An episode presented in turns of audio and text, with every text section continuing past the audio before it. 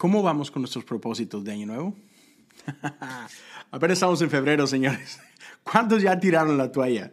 Es, es, una buena pregunta. Hey, gracias por acompañarme en el episodio 299 de Cosas Comunes. Ha sido un viaje largo y estamos a nada del episodio 300. Gracias por todos los que han acompañado durante este camino. Son ya casi cinco años. Ahora el 8 de marzo se estarán cumpliendo cinco años de hacer esto y ya, gracias. Qué, qué bendición, la verdad. Qué honor poder compartir contigo. Y antes de entrar de lleno al episodio de hoy, otra vez parte de darte gracias, también quiero dejarte saber que hay una comunidad en Patreon que ha sido una gran bendición y que estamos ahí semana a semana. Y bueno, para que sepas un poquito de lo que hacemos, aparte de tener un Zoom mensual en el cual nos reunimos y platicamos, lloramos unos por los otros y demás, uh, cada semana hay un devocional que, que estoy por ahí entregando. Uh, esta semana fue muy complicada con un montón de tareas y ya, no lo alcancé a tirar, pero va, lunes ahí está tu, tu, devocional sin falla. También hay episodios exclusivos. Hemos estado hablando acerca de prácticas espirituales este año. El año anterior fue directo de oración, pero este año nos vamos a centrar en diferentes disciplinas espirituales que estoy seguro que van a ayudarte a, caminar más cerca con Jesús, a profundizar tu relación con Jesús. Entonces, si tú quieres ser parte de esto, puedes ir a patreon.com, diagonal cosas comunes, y puedes apoyar desde un dólar al mes o puedes hacerlo por más si así lo deseas, por el, la cantidad de tiempo que tú, que tú quieras apoyar. Gracias a todos los que ya son parte de esto. Espero en serio que puedas considerar ser parte de esto tú también. Uh, aparte de este podcast, tengo un podcast que se llama The Chosen, Caminando con el Escogido, y es un podcast de acompañamiento a la serie The Chosen.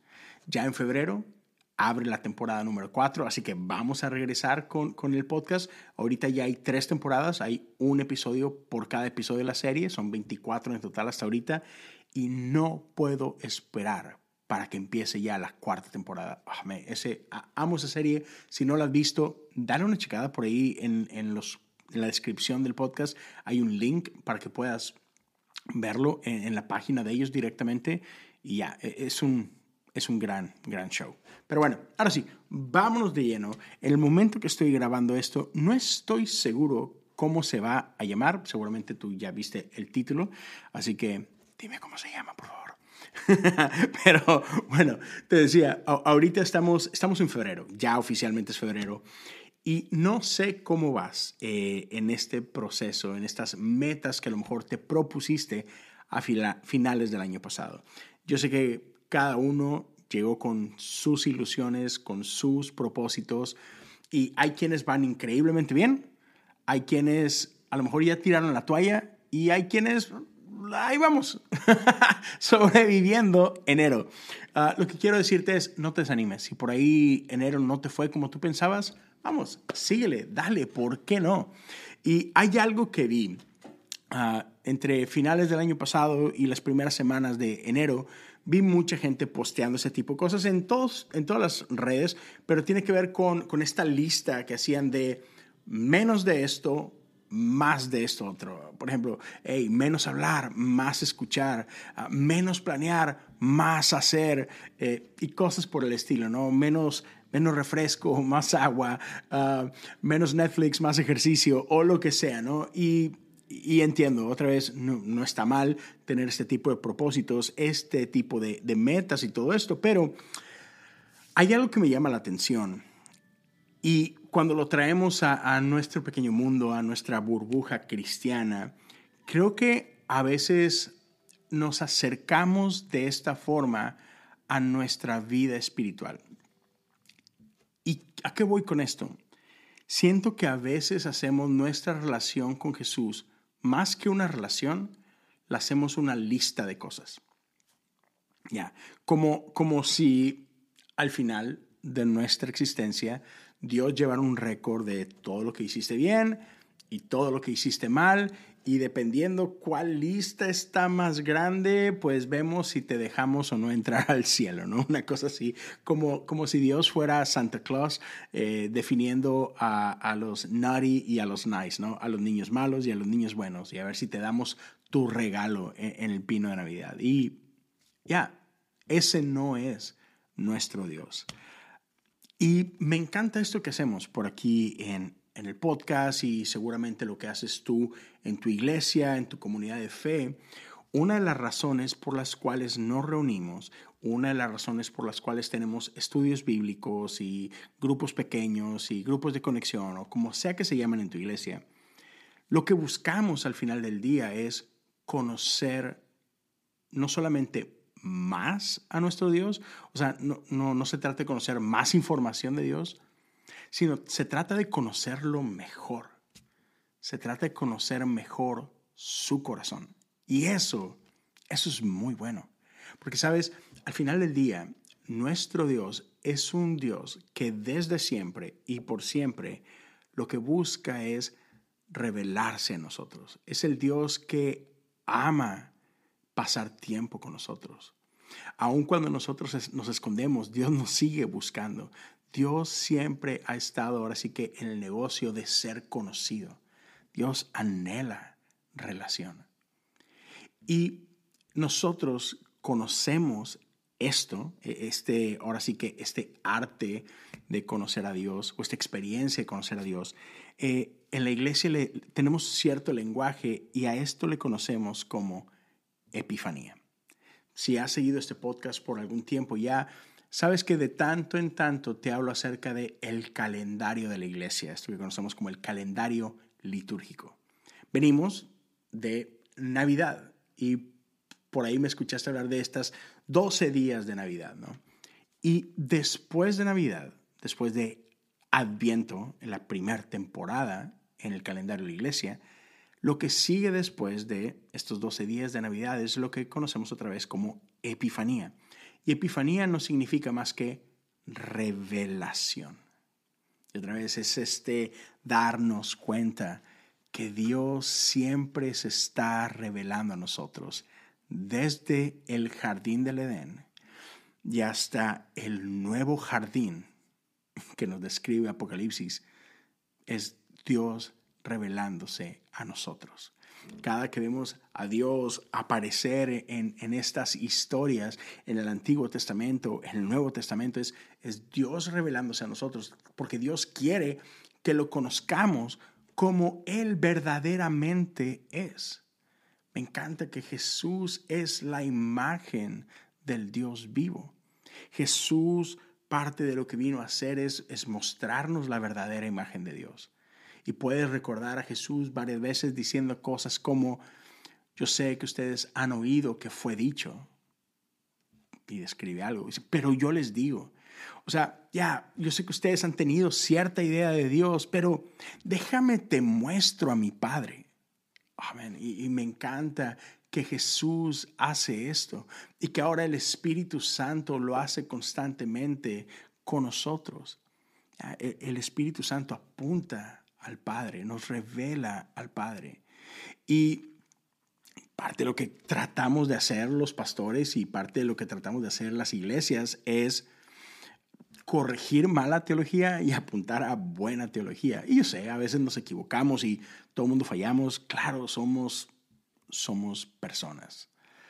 Pero ese es el deseo, estoy seguro, ese es el deseo de todo pastor. Ese es el deseo de, de toda iglesia que conozcamos mejor al Padre. Y por eso te invitamos a los domingos y por eso te invitamos a nuestras células y por eso te invitamos a estas noches de ADN y demás. O sea, todo lo que tratamos de hacer es, ah, queremos que conozcas al Dios que quiere ser conocido. Y entonces dentro de los evangelios tenemos varias historias de epifanía, varias historias de revelación. Y podemos apuntar, por ejemplo, a, la historia de estos sabios de Oriente que vienen buscando a Jesús porque hay una estrella que les estaba hablando de esta profecía. Pero esa es, una historia de, muchas historias. Por, por, acá tenemos también la historia de la transfiguración. E, esta ocasión en que Jesús está en el monte y Moisés y Elías están con él y resplandece y todo aquello y los discípulos están asombrados. Eso es una epifanía. Pero hoy te quiero hablar de, de otra historia de epifanía. Y es una historia que encontramos cuando Jesús es bautizado. Y estoy seguro que has escuchado esa historia. Si no la has escuchado, bueno, hay una ocasión en la que Jesús se acerca al río Jordán. Y el río Jordán aparece, creo, si no me equivoco, más de 180 veces en la Biblia. Es un lugar importante. Y Jesús llega ahí porque Juan el Bautista está bautizando en el río Jordán. Y de pronto llega Jesús y cuando hay este encuentro, algunos de los evangelios nos dicen que, que Juan se resiste un poco y no quiere bautizar a Jesús porque él sabe que, no, Jesús, tú, tú deberías de estar bautizándome a mí. Pero Jesús le dice, no, tenemos que hacer esto. Y entonces Jesús es bautizado. Y Jesús entra al agua y después tenemos a Jesús saliendo del agua y en ese momento pasa algo increíble. En ese momento vemos que los cielos se abren. Escuchamos una voz. Y quiero antes de, seguir hacer esta pequeña pausa y dejarte saber esto. En momentos como este, en momentos como en el bautismo de Jesús, podemos ver que Dios hace aquí por una persona, en este caso Jesús, lo que Dios quiere hacer con todos. Y esto lo vemos a lo largo de la Biblia. Vemos interacciones de Dios con ciertas personas y lo que Dios hace con ellos, en lo específico, en muchos casos, son cosas que Dios quiere hacer con todos nosotros. Y ese es el caso del bautismo. Y lo que pasa en este bautismo. Cuando Jesús sale de las aguas, se escucha esta voz que dice, este es mi Hijo amado, en quien tengo complacencia. Amén. Qué palabras. Y yo sé que esto no es nuevo y seguramente lo has escuchado antes, que algo importante de esta declaración de Dios, que por un lado lo que está haciendo es que está afirmando y confirmando la identidad de Jesús, es importante por cuándo sucede, cómo sucede. Es hasta este momento Jesús es prácticamente un desconocido. Al menos en la narrativa que conocemos, ya, eh, Jesús no ha hecho absolutamente nada a nivel público. Jesús no ha enseñado, Jesús no ha hecho milagros, Jesús no ha hecho nada para demostrar que Él es el Hijo de Dios. Otra vez, no hay ningún récord de nada especial. Hasta este momento Jesús es el hijo de José y de María, un carpintero, una persona que trabaja con sus manos, una persona que creció como muchos otros. Ya, que aprendió el negocio de su padre, que aprendió una actividad de su padre. Y eso es lo que ha estado haciendo. Aprendiendo en la sinagoga como muchos otros chicos aprendieron, ¿no? Y a este Jesús, Dios dice, este es mi Hijo amado, en quien me complazco. O sea, Jesús está satisfecho, Jesús, perdón, Dios está satisfecho con Jesús. Dios disfruta a Jesús simplemente porque es su Hijo. Y eso es importante para mí y para ti saberlo, que somos amados no por lo que hacemos. El amor de Dios, en otras palabras, no es, se me acaba de borrar esa palabra de mi mente, no es condicional. Ya. Tú puedes decir, ya, Leo, eh, sí, eso ya lo he escuchado antes, me da gusto. Pero yo sé que a veces, aunque sabemos muchas cosas, tiende a olvidársenos y nos comportamos a veces como si no lo supiéramos. Vamos por la vida y yo sé que no soy el único que luche con esto, que a veces vamos por la vida tratando de ganarnos algo que ya hemos recibido libremente. Tratamos de ganarnos algo de gente que ya hemos recibido de parte de Dios. Estoy hablando de su amor, estoy hablando de su aceptación. Estoy hablando de su afirmación. Estoy hablando de algo que Dios ya nos ha dado, esta identidad. No tenemos que ganarnos el lugar como hijos. Sin embargo, hay muchos de nosotros que, otra vez hablando a nosotros, cristianos, gente de iglesia, ya tratamos de demostrar todo el tiempo que somos mejor cristianos que otros. Tratamos de demostrar con nuestras acciones de que, de que soy digno de ser llamado hijo de Dios. Como si otra vez nuestra identidad dependiera de nuestra santidad. Y no hay nada malo con perseguir santidad. Al contrario, yo te animo a que, a que persigas santidad.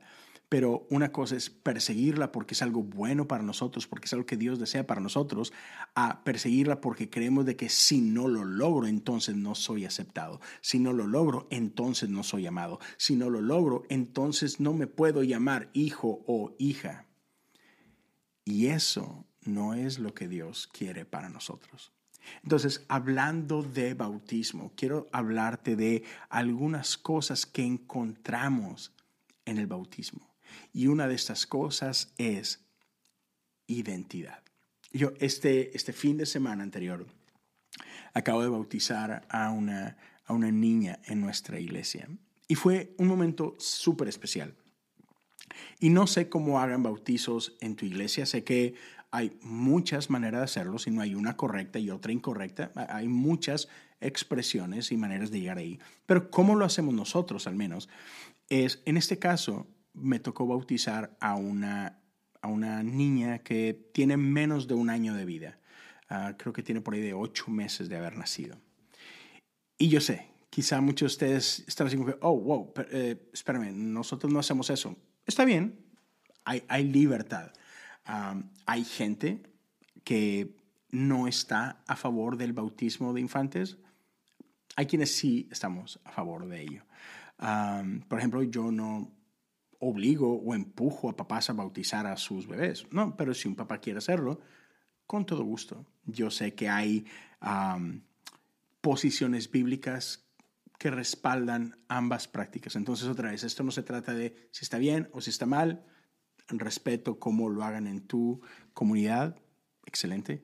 Ah, te invito a que no juzgues como lo hacemos en la mía. Pero en este caso, otra vez, tuve la bendición de, de hacer esto. Pero algo muy importante en este caso, el bautizar a un bebé no es nomás de que, ah, pues vamos a echar la agüita al bebé y listo, no. No. Ah, en mi caso, pasé tres semanas muy intencionales hablando con esta familia y hablando con amigos de esta familia que eran parte de este proceso. Y fueron tres semanas en las que hablamos de lo que significa bautizarnos. Entonces, una de las cosas, una de las implicaciones es el bautismo. Es, número uno, es, es un sacramento que Jesús nos dejó. Y bueno, si quieres saber más acerca de sacramentos y el sacramento del bautismo, eh, a lo largo de los últimos años he grabado algunos episodios al respecto y por ahí a lo mejor las notas, espero que no se me pase, dejarte la referencia de esos episodios que puedes ir y escuchar.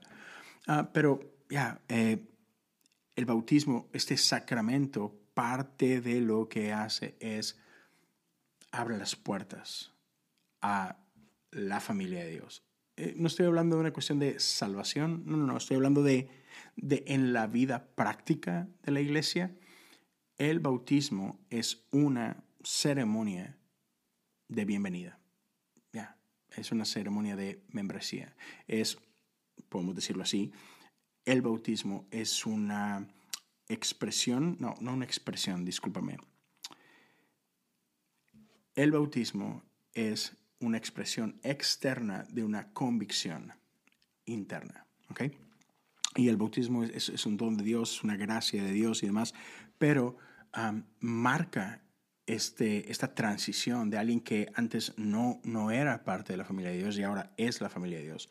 Te puedo dar muchísimos ejemplos, como el eunuco, que no, era parte de la familia de Dios y él se sabía excluido de la familia de Dios. Sin embargo, cuando Felipe comparte con él y, comparte las, las, buenas nuevas de salvación y demás, llega un punto donde el eunuco le dice, hey, ahí hay agua, ¿qué me impide ser bautizado? Y una de las razones por las cuales esta conversación sucede en un carruaje y no en un templo, es porque este eunuco no podía adorar en el templo por su condición de eunuco, por su condición de extranjero. Sin embargo, al ser bautizado, él viene a ser parte ahora de la familia de Dios, de, la, de esta iglesia naciente, de lo que Dios estaba haciendo en medio de ellos. Podemos hablar también, por ejemplo, de el carcelero romano, cuando Pablo y Silas están prisioneros y de pronto viene este temblor y las puertas se abren y el, carcelero pensó que todo el mundo se había escapado y estaba a punto de quitarse la vida. Sin embargo, Pablo y Silas dicen, hey, hey, no te quites la vida, aquí estamos, todo va a estar bien. Y entonces la Biblia nos dice que este hombre cae a sus pies y, hace esta pregunta, ¿qué tengo que hacer para ser salvo? Y después la Biblia nos dice que Pablo y Silas comparten con él en su casa y todos en su casa creyeron y fueron bautizados. Este hombre pasó de ser un romano que no conocía a Dios a un creyente que ahora era parte de la familia de Dios. Y así podemos citar muchos más ejemplos. Entonces, otra vez, parte de lo que hace el bautismo es que una confirma nuestra identidad como hijos de Dios, confirma nuestra identidad como, como alguien que se identifica con Jesús como nuestro Señor y Salvador, nos identifica como creyentes, pero acto seguido e inmediato nos hace parte de esta familia de la fe. Entonces parte de lo que hablamos en esas tres semanas con estos papás era, hey señores, ustedes no están solos cuando toca de la vida de fe de tu hija, en este caso. ¿Qué quiero decir con esto? Otra vez, el bautismo es mucho más que, ah, vamos a echar agua a, en este caso, un bebé, ¿no? O vamos a sumergir a alguien. No, se trata de mojarnos. Tú todos los días, espero, ah, te mojas en la regadera o en la ducha o como sea que, que, le llames, ¿no? Entonces, no es el acto de mojarnos. ¿no? Cada que llueve y te mojas, no estás siendo bautizado. No, no, no, no. El bautismo es un acto deliberado. Otra vez es esta confesión, es esta demostración externa de la convicción interna de que creo en Jesús. Ya, yo, quiero participar de, la vida de fe.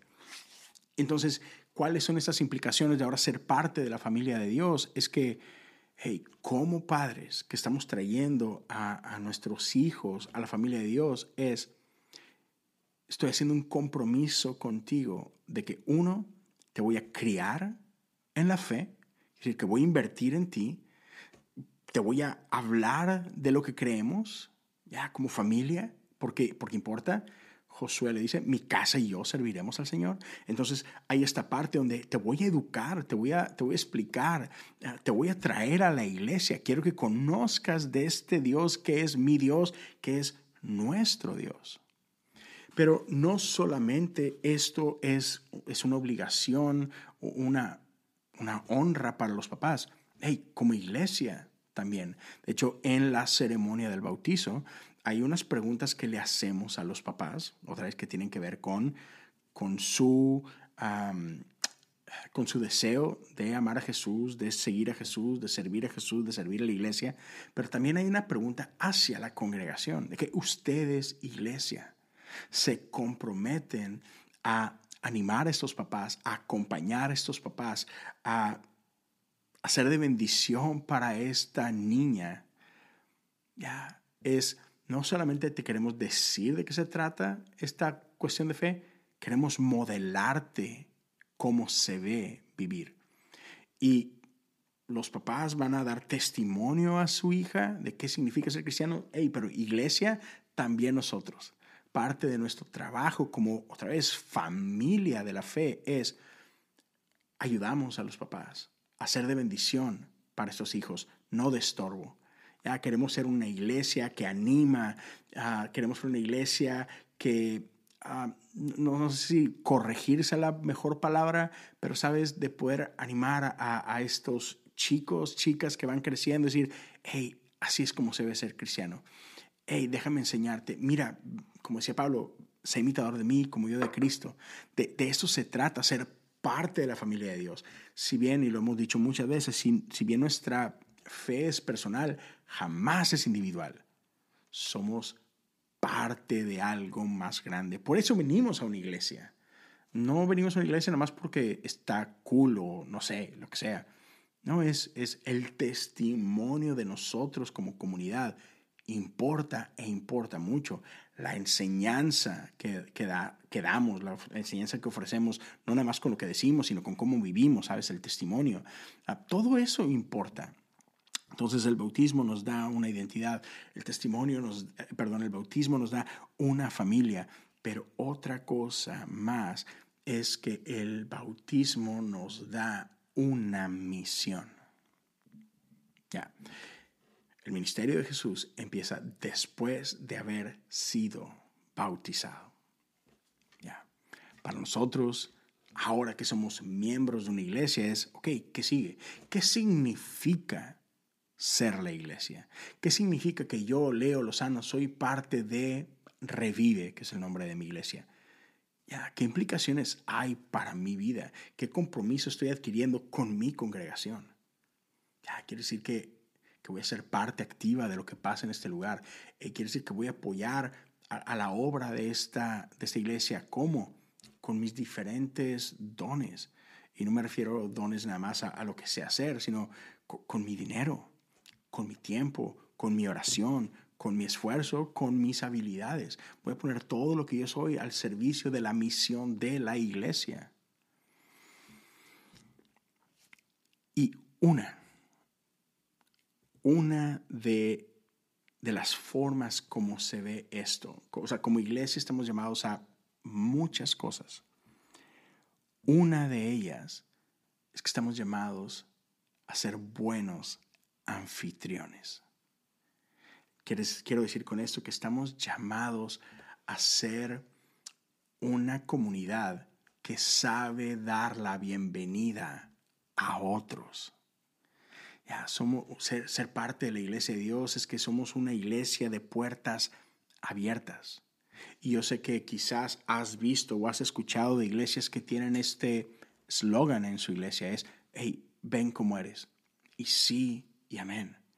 La iglesia de Dios es un lugar que debe saber darle la bienvenida a todo tipo de personas. A gente que se parece a ti y gente que no se parece a ti. A gente que piensa como tú y a gente que no piensa como tú. A gente que vive como tú y a gente que no vive como tú.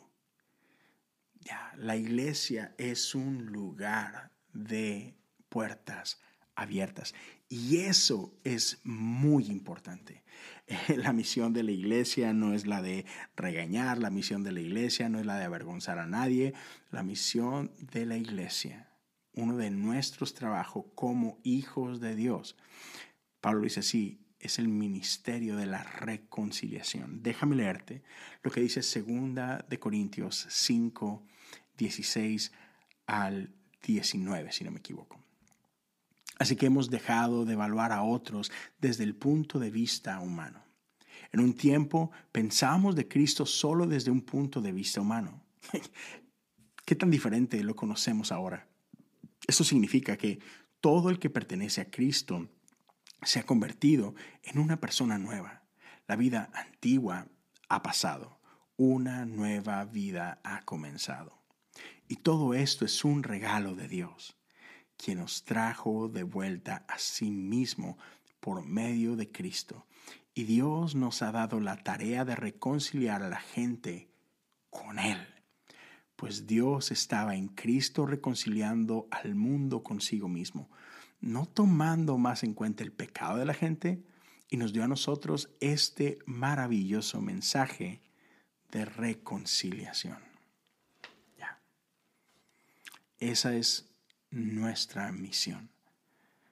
Estamos llamados a reconciliar a la gente con Cristo, de la forma que Cristo nos reconcilió a nosotros con el Padre. Entonces, nuestra labor, nuestro trabajo es darle la bienvenida a todos y dejarles saber cuán amados son. Pero puedo decir de esta otra forma, estamos llamados a amar a aquellos que Dios ama.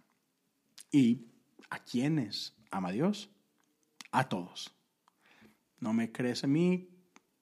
¿Qué dice Juan 3:16? De tal manera amó Dios al mundo.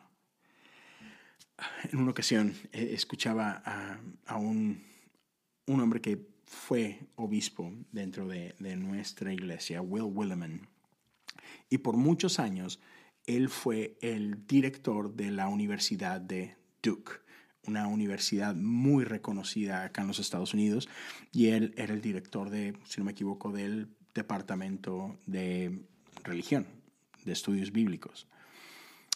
Y creo que fue un trabajo ahí como 25 años.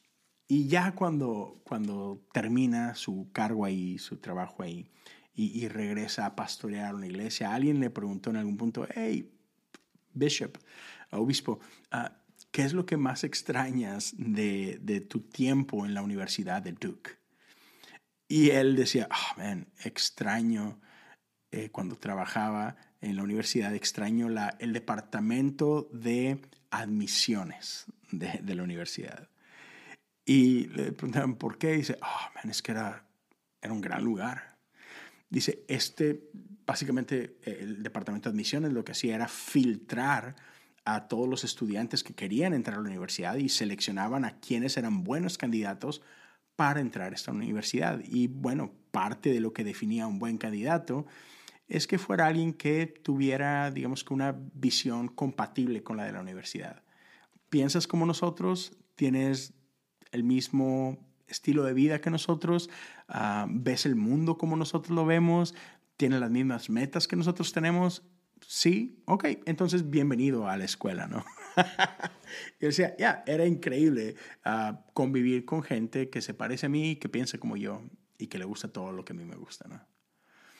Dice, pero ya, la realidad es que la iglesia no funciona así. Dice, la iglesia tenemos la obligación de darle la bienvenida a todo el mundo. Ya. El día en que la iglesia deja de tener puertas abiertas, ese día deja de ser iglesia y se convierte en cualquier otra cosa. Le puedes llamar un club o ya, ponle la etiqueta que tú quieras.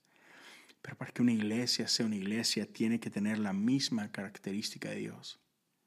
Y esta es la de un padre con brazos abiertos, dispuesto a recibir a todo mundo. Ese es nuestro Dios.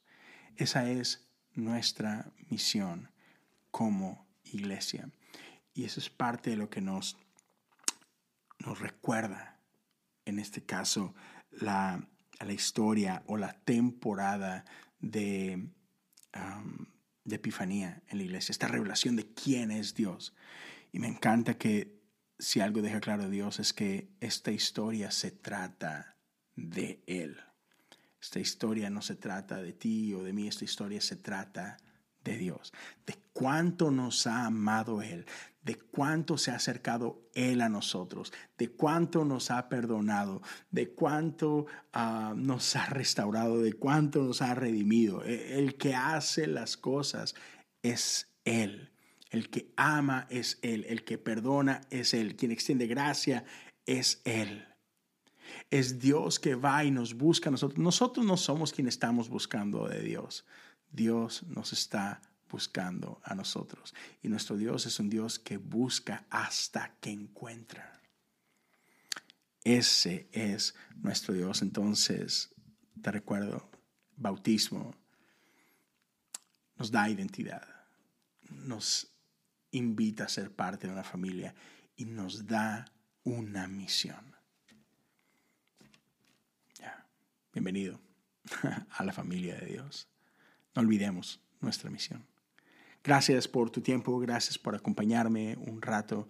Espero que esto haya sido de bendición para ti. Si tú crees que esto puede ser de bendición para alguien más, ayúdame a, compartir eh, este episodio como sea. si lo compartes en redes sociales, si lo posteas en algún lado, si simplemente le dejas saber a alguien más acerca de este episodio, siempre será muy agradecido. Entonces, ya, gracias por tu tiempo. Y recuerda, si quieres ser parte de la comunidad de Patreon, solo ve patreon.com diagonal cosas comunes. Ah, no se te olvide, eh, por ahí, si, si estás escuchando en Spotify, hey, dale follow al, o suscríbete al podcast. Si lo estás viendo en YouTube, de la misma forma, suscríbete al canal, dale un pulgar arriba a esto, deja algún comentario, dale share. si estás escuchando en Apple Podcast, igual, suscríbete, deja un comentario, algún review. Tú sabes, todo eso ayuda muchísimo. Gracias y, hey, episodio 300 está a la vuelta de la esquina y si todo sale bien, ah, tendré un, un, gran invitado, un amigo que quiero muchísimo, uh, Josiah Hansen va a estar por acá conmigo y bueno, no, te lo vayas a perder, ¿ok? Cuídense todos, Dios me lo bendiga y por acá nos estamos viendo o escuchando la próxima semana.